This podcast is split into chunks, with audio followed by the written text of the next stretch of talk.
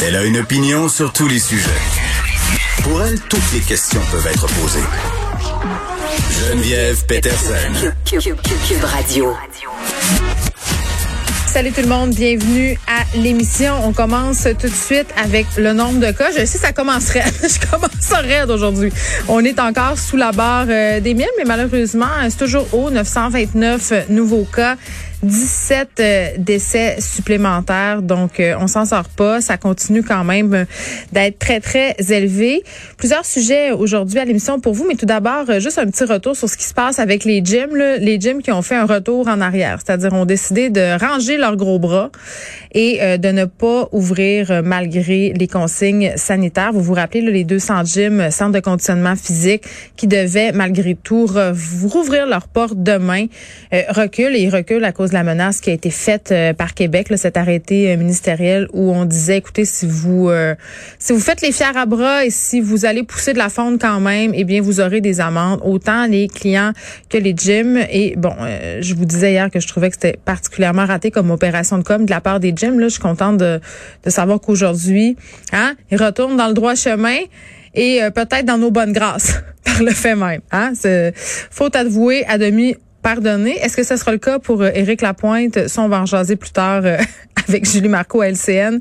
Est-ce que euh, son absolution conditionnelle, est-ce que faute avouée à demi pardonnée, ce sont deux affaires qui vont envoyer un message positif par rapport aux victimes de violences conjugales? Quand même un point de vue nuancé qui pourrait vous surprendre un petit peu plus tard au sujet de cette affaire-là. Puis je vais en parler aussi évidemment avec Nicole un peu plus tard.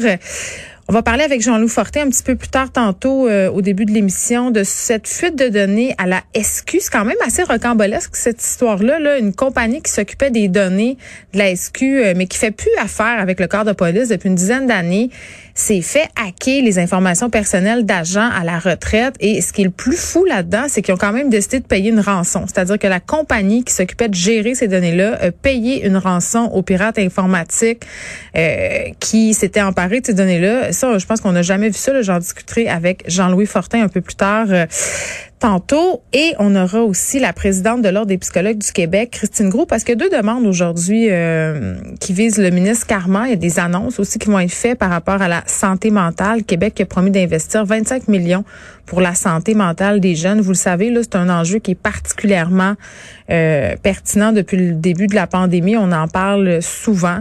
Là, on va passer des paroles à l'action, j'ai envie de dire enfin. Mais d'autres demandes aujourd'hui, a des groupes de femmes qui se réunissent pour demander au gouvernement euh, de tenir parole parce qu'on nous a promis un plan pour la santé des femmes. Ce plan-là, il doit être présenté en décembre, si je ne m'abuse. Je pense que c'est ça, oui. Et là, on met un peu la pression pour dire, ben, ça serait le fun que ça soit pas juste des promesses, puis qu'on fasse quelque chose concernant la santé des femmes qui, selon ces regroupements-là, en mange toute une pendant la pandémie. Et là, quand je dis en mange toute une, je parle pas d'une volée, là. Je veux dire euh, au niveau des inégalités, au niveau de leur qualité de vie, au niveau de leurs revenus. Vraiment, euh, les femmes euh, sont mises à mal par cette pandémie, comme beaucoup de groupes